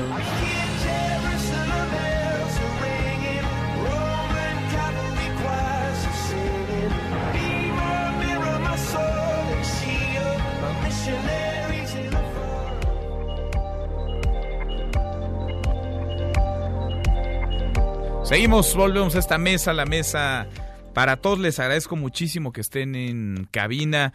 Adrián Levarón, Adrián, ¿cómo te va? ¿Qué tal? Muy buenas tardes, gracias. Brian, Brian Levarón, ¿cómo están? Bien, bien, gracias. La última vez que nos encontramos acá, y les agradezco que estén de vuelta, nos acompañaba, los acompañaba, y estaba aquí también Julián, Julián Levarón. No nos dejaron ni hablar. No, casi. ¿verdad? ¿Dónde dejaron a Julián? ¿Dónde está? ¿Dónde está Julián Levarón? ¿Y cómo, cómo está Brian, Julián Levarón? Pues está poco frustrado, este, y realmente pues, se siente casi como otro, otro, este, desplaz, desplazados, se dice más, de, de los muchos que son, ¿verdad? porque él ya, por, por la amenaza, que sí fue comprobado por las autoridades, 100%, incluso él habló después de, la, de que fueron, de, fueron a rescatarlo, ¿eh? Uh, fueron soldados, uh, este, uh, que era Guardia Nacional, ¿no? Fueron a su casa, eso de medianoche después de la amenaza, fueron por él para llevarlo al Lavarón donde tenían más seguridad. Pero realmente se siente pues, frustrado, ¿no? Él, él tiene que cambiar pues, todo. Tiene que tiene que buscar otro trabajo. Hemos trabajado mucho con las autoridades y todo, entonces él no quiso traicionar la, la petición que les hizo. Es por petición de ellos, por favor. Pero amenazar, amenazaron a Julián y eso deriva en que Julián tenga Más que, nada fueron las autoridades las que le dijeron, mira, tenemos una muy real, ya está. O sea, no es amenaza por teléfono. La inteligencia le dijo, oye, salte por favor.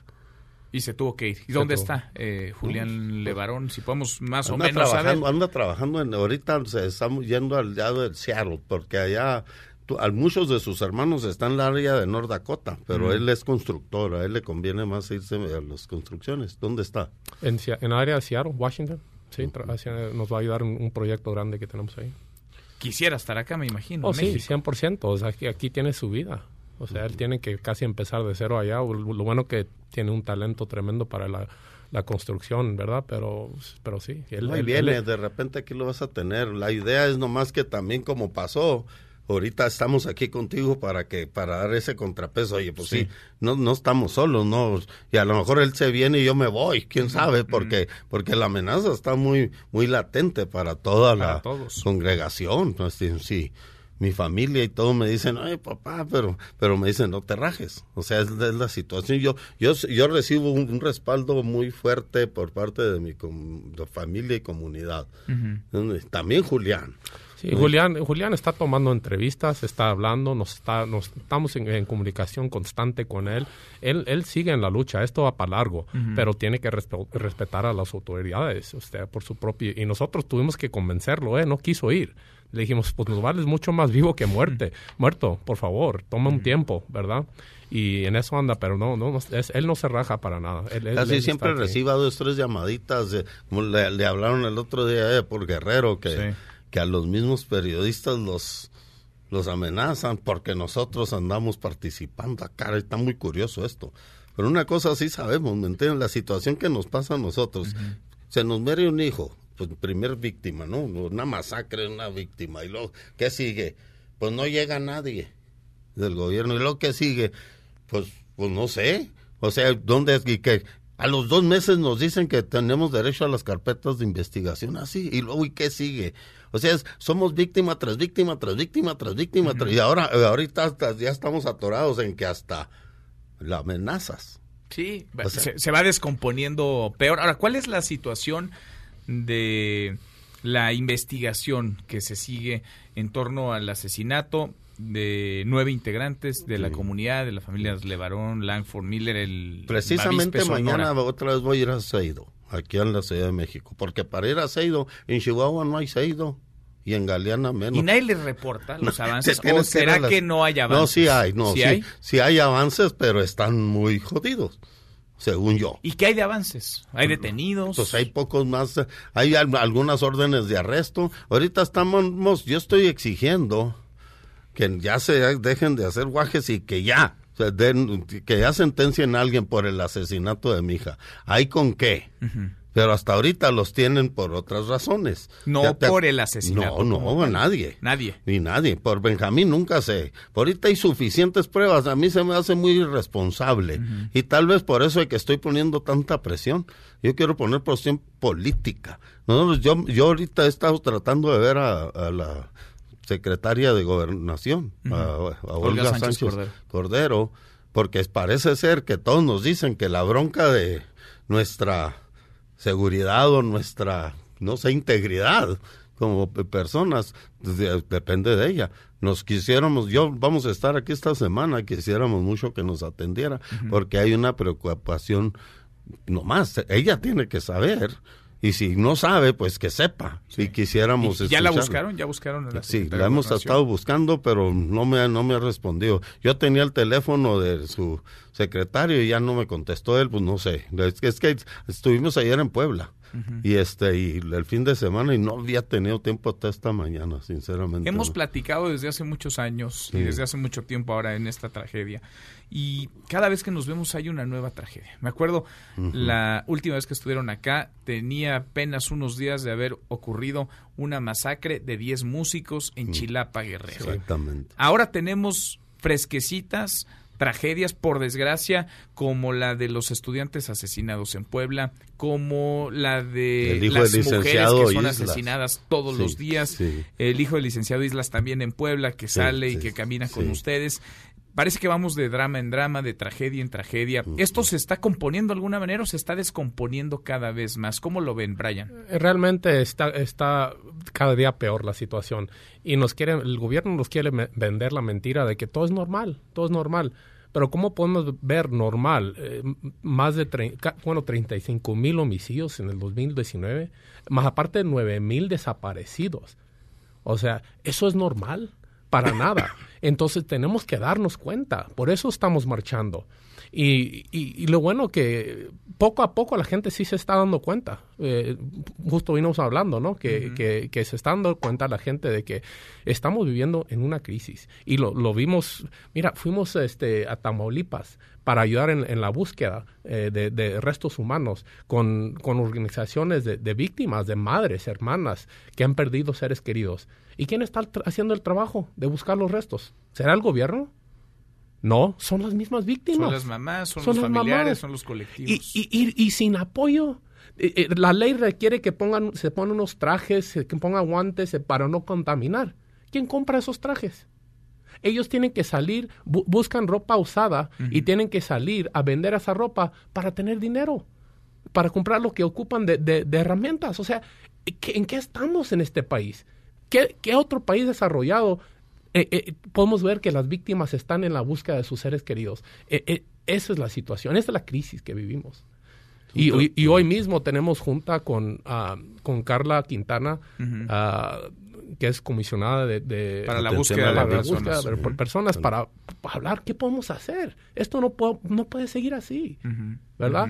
Sí. Entonces, eh, y, y la- el- realmente no, la cosa no va mejorando. No mejora. Hoy se publican, decíamos, algunos números sobre la popularidad, la aprobación y desaprobación del presidente López Obrador. Sí. Y es el tema de la Sí. seguridad, Adrián, el que más le está pegando a la actual administración. Sí, pues esa es seguridad. Yo, yo siento que necesitamos ponernos las pilas, apoyar estas situaciones, saber, mira, para mí es una situación la seguridad para mí. Fíjate, andamos buscando restos de calcinados de que, que quebraron y de hace 10 años en todos estos estados, especialmente Tamaulipas, de gente desaparecida hace 10 años y ahora estamos hablando de amenazas a futuro, porque yo todavía estoy vivito y coleando aquí.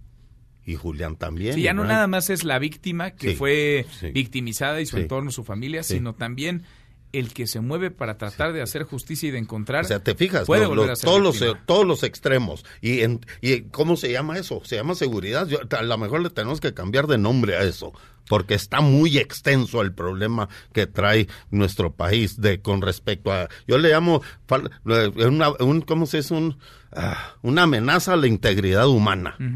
Porque eso se llama, no es seguridad. Es, es toda una cadena de victimación. De victimización se dice, ¿no? Sí, sí. O sea, primero te matan a alguien.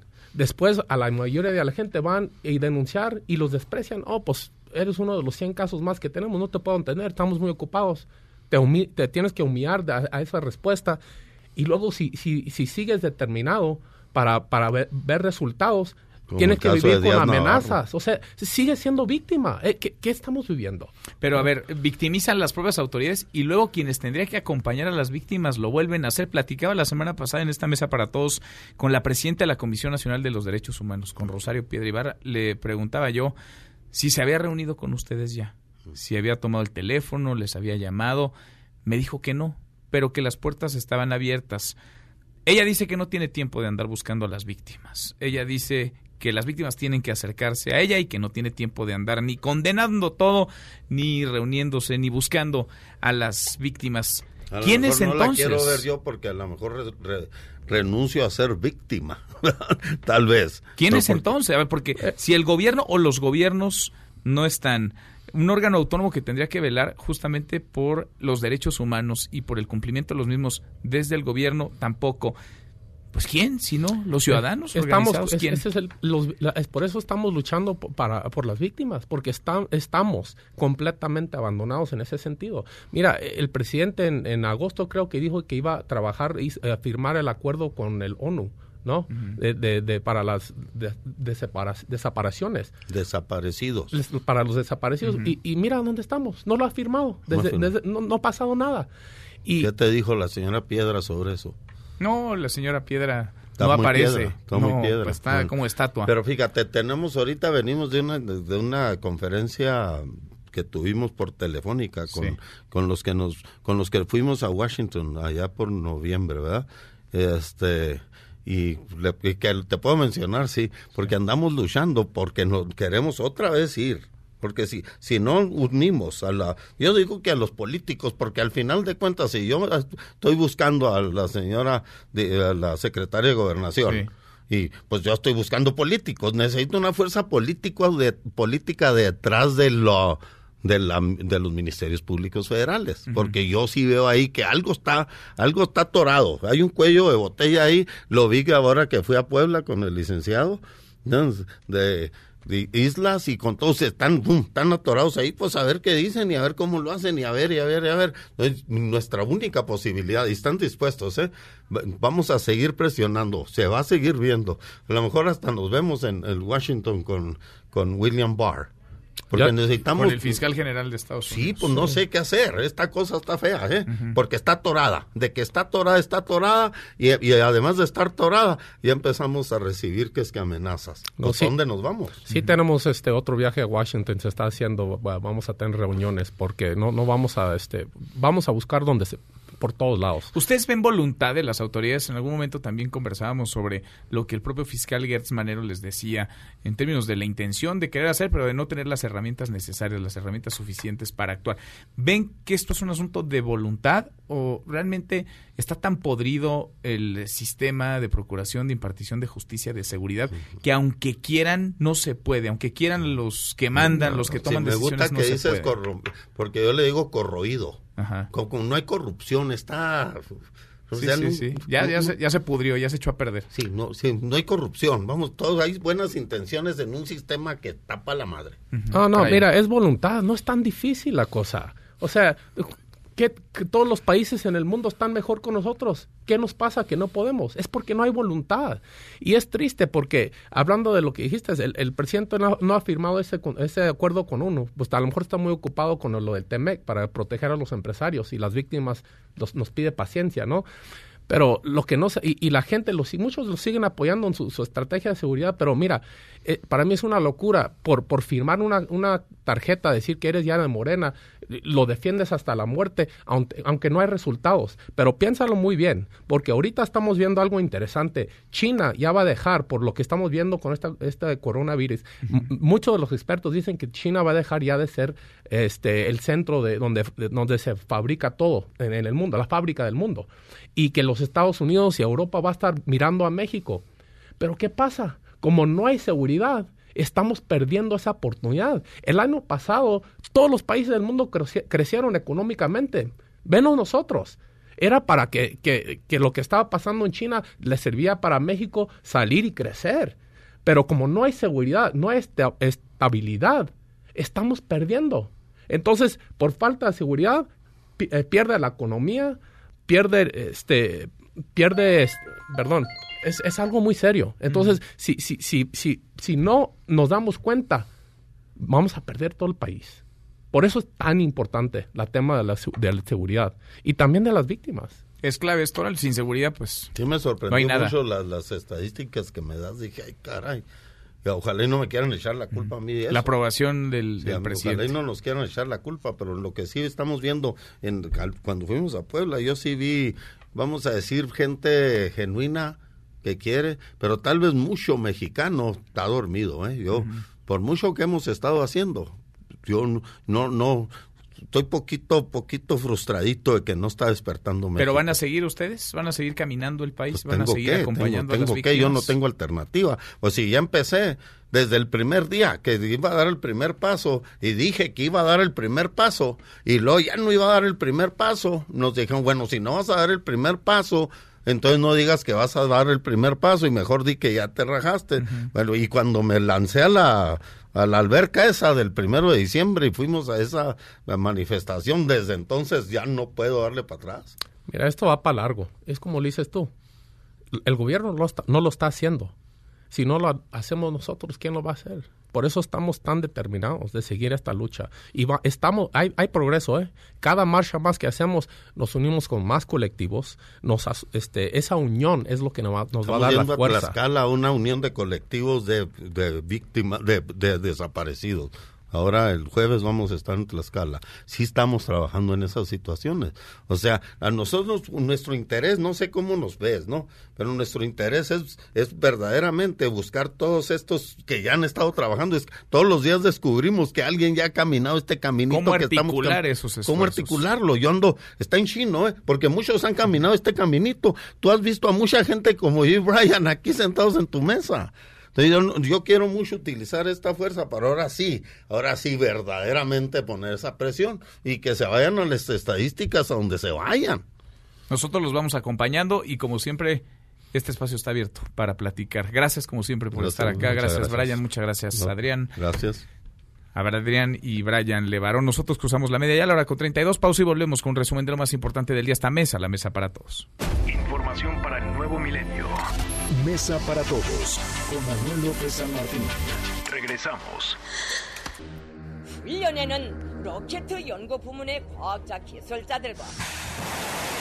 Reanuda Corea del Norte el lanzamiento de misiles. El régimen norcoreano lanza dos proyectiles que se creeran misiles balísticos de corto alcance, denuncian las autoridades surcoreanas. Seguimos, volvemos a esta mesa, la mesa para todos, cruzamos la media ya a la hora con 37, vamos con un resumen de lo más importante del día. Resumen. Resumen. Hasta el momento, cinco casos de coronavirus confirmados en México. Hay un portador, además asintomático. Todos los casos se habrían importado desde Italia. Tres hombres que asistieron a un congreso en Bérgamo, dos mujeres compañeras de piso que estudiaban en Milán. Hay 11 casos sospechosos, 60 descartados y a nivel mundial van 3.083 muertos y ya son 90.130 los casos confirmados en 70 países. Acá en la capital del país, el paciente cero está evolucionando favorablemente. El Comité de Infecciones Respiratorias Emergentes del Instituto Nacional de Enfermedades Respiratorias del INER analiza darlo de alta. ¿Cómo van las cosas en el resto del país con los casos confirmados en México? Luis Zárate, cuéntanos, Luis, en Chiapas hay un caso, un joven de 18 años. Muy buenas tardes. Muy buenas tardes, Manuel, para informarte que confirma la Secretaría de Salud de Chiapas el primer caso de coronavirus. Se trata de una joven de 18 años radicada en San Cristóbal de las Casas y que recientemente regresó de Milán, Italia, donde vivía y estudiaba. El secretario de Salud en la entidad, José Manuel Cruz Castellanos, dio a conocer el parte médico que confirmó la presencia de los síntomas en la contagiada y la cual ya está bajo vigilancia médica. Según Cruz Castellanos, el estatus de la portadora está en fase asintomática, toda vez que sus contactos y ella no representan un riesgo para la población. El caso está sumamente asintomático, no representa mayor problema en contagio porque estos 14 contactos también hemos ido a identificarlos, investigarlos y, todo, y todos están asintomáticos, incluyendo la paciente. Además señaló que el sistema de salud de Chiapas fue puesto a prueba durante la caravana migrante y que se puede atender cualquier contingencia epidémica o pandémica. Ahora vamos a Coahuila con Camelia Muñoz. Gracias Luis. El gobierno de Coahuila estableció el protocolo de atención para atender los casos de coronavirus y las acciones de prevención que se difundirán, afirmó el gobernador Miguel Ángel Riquelme Solís al encabezar una reunión con el sector público y privado de la salud. Luego de la confirmación que el fin de semana se tuvo de un caso en una mujer que estuvo en Italia y la cual se encuentra aislada en su domicilio y su familia en cuarentena, el gobernador dijo que el gobierno estatal cuenta con material de protección para el personal médico y el cual compartirán con las instituciones públicas y privadas. Este protocolo que el doctor Bernal impuso dentro de todo el sector salud en la parte privada y pública de salud en Coahuila, creo que es algo que nos va a ayudar a que toda la población esté tranquila. En las oficinas de gobierno en estos momentos hay gel antibacterial y hay este, algo de cubrebocas para quienes tienen más contacto con las personas. El protocolo consiste en restringir los accesos y visitas, establecer filtros del ingreso del paciente, tener un área exclusiva para revisión de pacientes con síntomas respiratorios, entre otros. Ahora vamos a Jalisco con Fátima Aguilar. Gracias, Camelia. Informarles que el hombre de 41 años, originario de Sinaloa, confirmado con coronavirus después de viajar a Italia, aterrizó en Guadalajara y estuvo un día en la ciudad, por lo que se monitorea a las personas que estuvieron en contacto con él, es lo que informó la Secretaría de Salud Jalisco. De acuerdo con el titular de esta dependencia, Fernando Petersen Aranguren, el 25 de febrero este paciente llegó a las 5.17 de la tarde a Guadalajara proveniente de un vuelo de la Ciudad de México. Se hospedó en un hotel de la ciudad y desde ese día tenía sintomatología leve. Salió a cenar, al día siguiente desayunó en el hotel, tuvo una reunión de trabajo, fue a una farmacia porque se sentía mal e hizo el check-out a las 6 de la tarde. Se sabe que las personas con las que tuvo mayor contacto son una recepcionista del hotel y dos camareros a los cuales ya se monitorean. Queremos darle la confianza a la gente de Jalisco en el sentido de que los puertos de entrada, como son los aeropuertos de Guadalajara, de Puerto Vallarta, así como el puerto de Puerto Vallarta, están siendo monitoreados por el área internacional de la Secretaría de Salud para la detección posible de nuevos casos. Además, la dependencia continúa con la investigación para identificar a más personas que estuvieron cerca en los otros sitios a donde asistió este paciente. Es la información desde Jalisco. Ahora vamos a Sinaloa con Karina Méndez.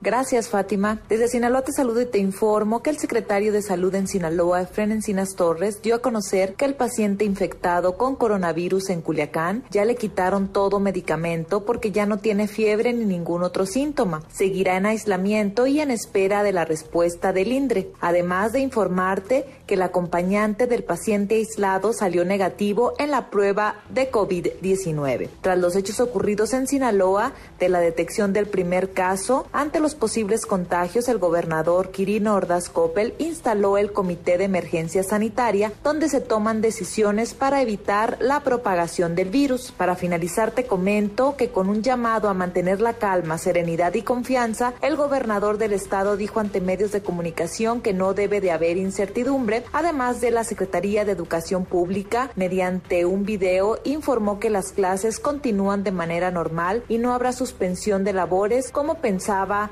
la ciudadanía. Hasta aquí mi reporte. Continuamos con más información en Mesa para Todos. Gracias, muchas gracias Karina. Y el recorrido por Chiapas, Coahuila, Jalisco y Sinaloa, en donde hay casos confirmados o bajo observación, análisis por el coronavirus. En otro tema, la venta de cachitos para la rifa del avión presidencial, donde el premio no es el avión, empezaría en teoría desde ayer, ayer primero de marzo, pero no fue así. ¿Por qué? Rocío, cuéntanos, Rocío Méndez, muy buenas tardes. En efecto, Manuel, gracias. Muy buenas tardes. Esta semana se va a definir el día que saldrán a la venta al público los cachitos de la lotería para la rifa del avión presidencial. Y también informa la Presidencia de la República, ya se tiene la impresión y se cuenta con una red autorizada donde participan distribuidores como los propios billeteros. Escuchemos al primer mandatario de la Nación, Andrés Manuel López Obrador. Ya se empezó a hacer el trabajo de impresión, de distribución.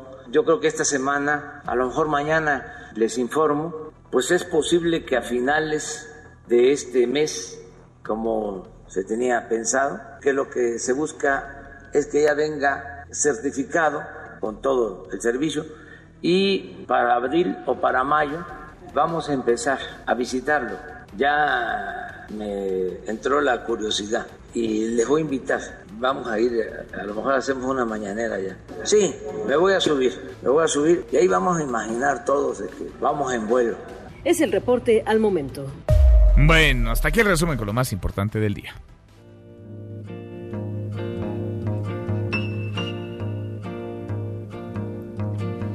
É pau, é pedra, é o fim do caminho, é o resto de toco, um sozinho, é caco de vidro, é a vida, é o sol. Mi querido Miyagi, segundo tiempo y viene bien, musiquita. así para relajarse Tranquilito, para aliviar. ¿Cómo estás? ¿Y aquí qué estamos Con tanta escuchando? cosa del coronavirus y estas cosas. Mira, esta canción se llama Aguas de Marzo, original de Antonio Carlos Jobim y la interpreta el mismo Tom Jobim junto a Eris Regina. De acuerdo a una encuesta muy reciente, es la segunda canción portuguesa más importante de la historia, considerada por músicos, críticos, compositores y todo esto de Brasil, únicamente detrás de la chica de Ipanema. Ah, sí. Esta es la 2, entonces. Esta es la 2 y se llama Aguas de Marzo. ¿Y por qué Aguas de Marzo? Porque fue escrita precisamente para este mes, que es cuando en Río de Janeiro llueve más. Mm. Y Antonio Carlos Jobim estaba en una profunda depresión, así como la que tú tienes ahorita. Y este. ¿Por qué? y bueno, estaba muy deprimido. Entonces pensó en hacer una canción que con el sonido del piano pudiese imitar la caída de la lluvia. Y empezó una especie de collage de imágenes de las cosas que la lluvia trae consigo. Fue lo que hizo y él confesó después que componer esta canción le ahorró muchas horas de psicoanálisis porque es de las canciones que a él le gustaba más cómo había quedado. U- utiliza octavas bajas, que significa que son estos soniditos que tú escuchas con el piano, que lo que él quería era recuperar precisamente el, el sonido de la lluvia mientras cae. Él intentaba hacer algo así muy, muy, ¿cómo te diré? Muy ambiental, más que incluso una letra que te contara algo. De hecho, la letra, en portugués evidentemente, solo dice todo lo que la lluvia trae, porque cuando llueve en Río de Janeiro, como caen trombas realmente, se lleva a los techos de las casas de paja, y cuando llueven cae todo lo que se llevó de una casa.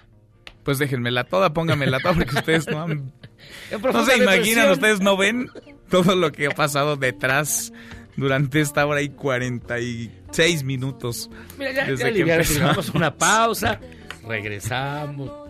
Piensa que Las Aguas de Marzo es de las pocas canciones que está así específica a una fecha del calendario. Aguas de Marzo, porque marzo es la temporada de lluvias en Brasil. Qué bonito, Miyagi. Pórtense bien, Miyagi. Ya.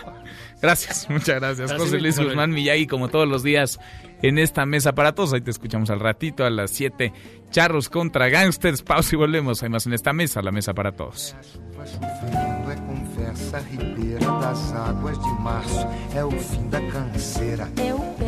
O o o chão, É a mastradeira. passarinho na mão. Pedra de atiradeira. É uma ave no céu, É uma ave no chão. é um regato, é uma fonte. Información para el nuevo milenio. Mesa para todos con Manuel López San Martín. Regresamos. Chantaje, el arma de los cibercriminales. Expertos afirman que tanto empresas como gobiernos deben incrementar sus medidas de seguridad. Pemex y la Secretaría de Economía entre las instituciones afectadas en México. León Krause en Mesa para todos. León, querido León Krause, qué gusto saludarte. ¿Cómo estás? Hola Manuel, ¿cómo estás? Bien, muy bien. Oye, pues ahí va, ¿no? Calentándose Oh, la bueno. contienda demócrata en los Estados Unidos, la contienda demócrata por la candidatura presidencial, el hombre o la mujer que le hará frente a Donald Trump. Pero hay algunos que se están bajando ya, León. Sí, se ha movido muchísimo el asunto acá en las últimas 48 horas, Manuel, eh, antes del supermartes, el día de mañana, que será absolutamente crucial para eh, definir quién será el candidato presidencial entre los demócratas. Dos de los candidatos que ocupaban eh, o pretendían ocupar el carril del centro, Pete Buttigieg y Amy Klobuchar, deciden en las últimas horas dejar la contienda, evidentemente para respaldar a Joe Biden como una suerte de candidato de unidad entre los moderados para enfrentar eh, finalmente a Bernie Sanders. Esto es eh, eh, algo realmente muy importante, sobre todo si lo comparas con lo que no pasó entre los republicanos en el 2016, que eh, pues eh, no consiguieron esta esta suerte de, ah, de acuerdo entre ellos y al final fue demasiado tarde y Donald Trump se llevó la candidatura. Veremos si les funciona la apuesta a los republicanos a los eh, demócratas moderados esta vez. Ahora, veremos quizá un escenario en el que sea entre dos posibles, eh, digamos, aspirantes o los dos más fuertes, eh, Joe Biden por un lado, Bernie Sanders por el otro. ¿Le ves todavía alguna posibilidad remota, algún otro candidato, particularmente a Bloomberg, a Michael Bloomberg, León? Eh, creo que no. Mañana Bloomberg eh, es posible que gane am, delegados eh, si es que rebasa el, el 15% en algunos estados, pero no creo que se lleve ningún estado a Bloomberg.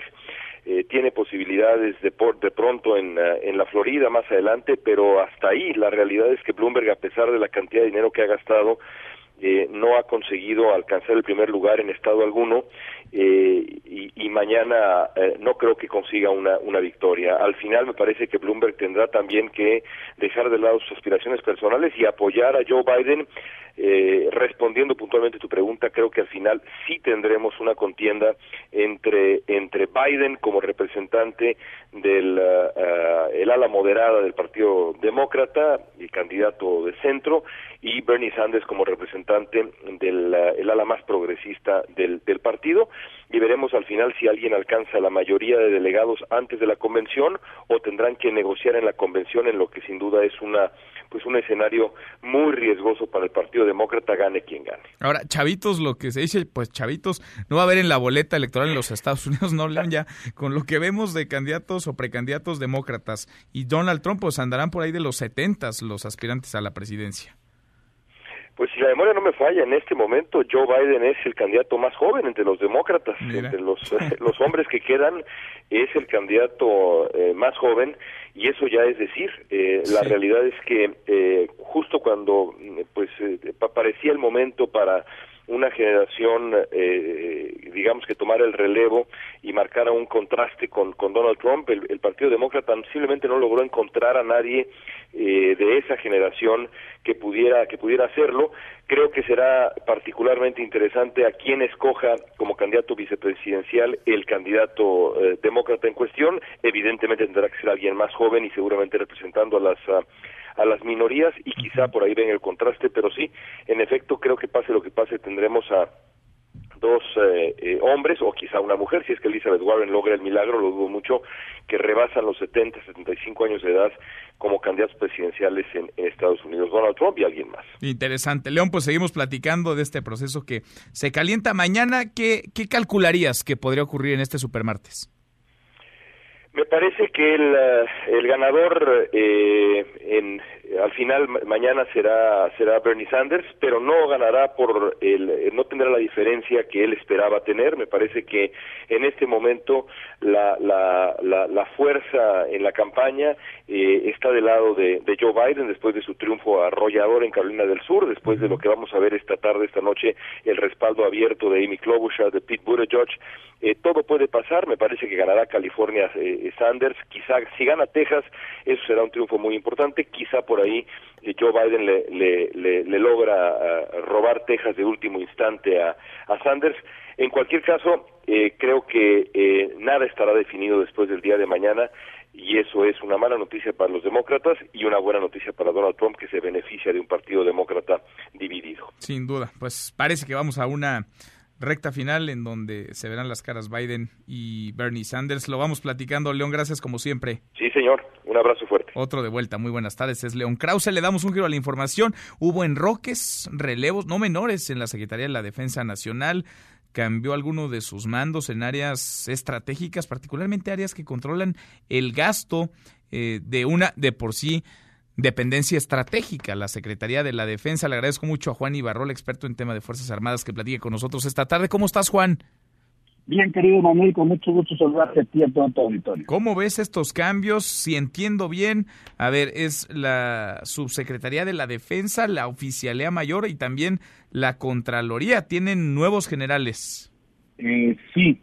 ¿Qué sucedió? Bueno, que tanto el hasta ayer subsecretario el, el, oficial mayor también, el taller oficial mayor, Córdoba Campos, y el general Dagoberto Espinosa, eh, pues pasaron a lo que se llama dentro del ejército y la armada la honrosa situación de retiro, es decir, mm. cumplen su edad límite para estar en el grado de general de división en el servicio activo.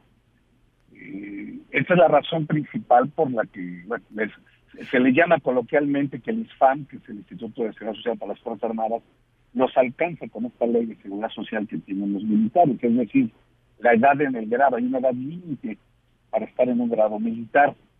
Y bueno, pues evidentemente tienen que venir quien nos releve, en este caso llega a que era el inspector del ejército, el general John Van Lison, él pasa a ser subsecretario, es algo que le corresponde eh, por su antigüedad, por sus méritos, y, llega el general Agustín Radilla como el nuevo oficial mayor, una posición muy importante dentro del ejército, y también en sustitución del anterior inspector llega el general Rincón, un hombre que tiene ambos, Radilla y, Rincón tienen una, una carrera militar impecable, limpia, muy administrativa, muy operativa, y seguramente pues vendrán a, enfrentar todo lo que pues está dando Manuel en materia de gobierno, en materia de la relación administrativa y presupuestaria que tiene el ejército con todos los proyectos de gobierno. Estos eh, perfiles de quienes llegan, eh, Juan, los verías como perfiles